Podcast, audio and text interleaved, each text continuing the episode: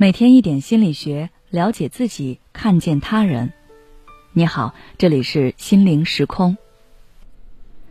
今天想跟大家分享的是如何快速提升表达能力，教你三招。表达能力的重要性，我想不需要我刻意强调了。不管你是考研复试、面试时自我介绍，或者是跟面试官答辩，有时候开头一分钟的时间你没有抓住，机会就不会有第二次了。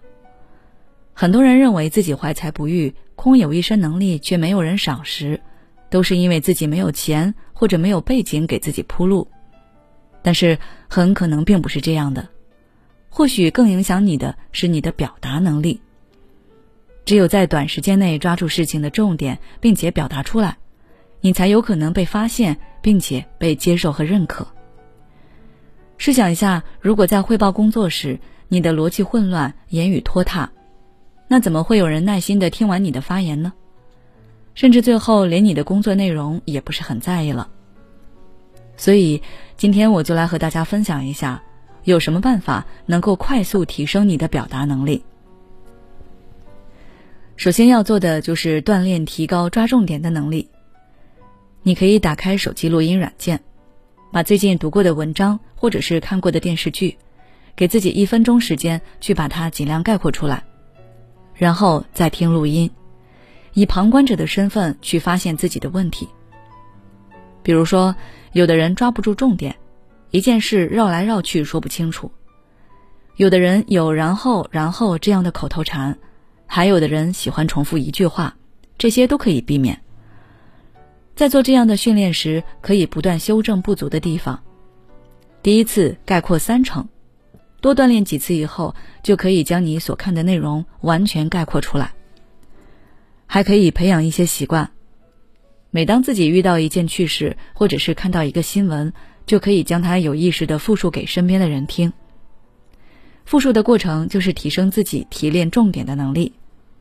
记住，复述不是把新闻一字不差的读一遍，而是要自己理解过后再跟别人讲。还可以去看一些辩论赛。学习更加优秀的人的反应能力和表达能力。当你具备了高效的概括能力，也就具备了高效表达能力的基础。当然，有这些还不够，为什么呢？因为即使你能够出口成章，别人听不懂的话也无济于事。对于一个一年级的孩子说复数，孩子会觉得你算术有问题，因为在他的世界中不存在复数的概念。所以，要提高表达能力，还需要做的就是尽可能的做到简单易懂。你可以做一些铺垫，或者是举一些例子，让别人更容易理解。就像普法的罗翔老师会通过讲解张三的故事，让刑法更加浅显易懂。这样，即使不懂法的人，也会对刑法有更深刻的印象和兴趣。当然，高效的表达能力背后是强大的逻辑能力。大家想过没有，口才口才到底这个才在哪里？比如我们看那些辩手打辩论，看罗翔老师普法，为什么觉得他们很厉害？这除了是因为他们本身高超的表达能力之外，更重要的是我们透过他们的表达看到了他们缜密的思维逻辑。你一直被他们的话牵动，会顺着他们的问题去思考，这就是思维的魅力。想要培养这种能力，你可以在发言前给自己构建好一个框架，做一个思维导图，从现象、原因、本质和结果多角度的表达问题。好了，今天的内容就到这里。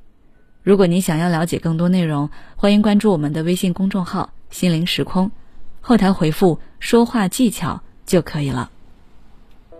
每当我们感叹生活真难的时候，现实却又告诉我们，生活还能更难。工作、事业、爱人、孩子、父母亲朋，这一切的一切，就像一张大网一样，把你层层束缚其中。你经历了疲惫、辛苦、无奈，还有悲痛。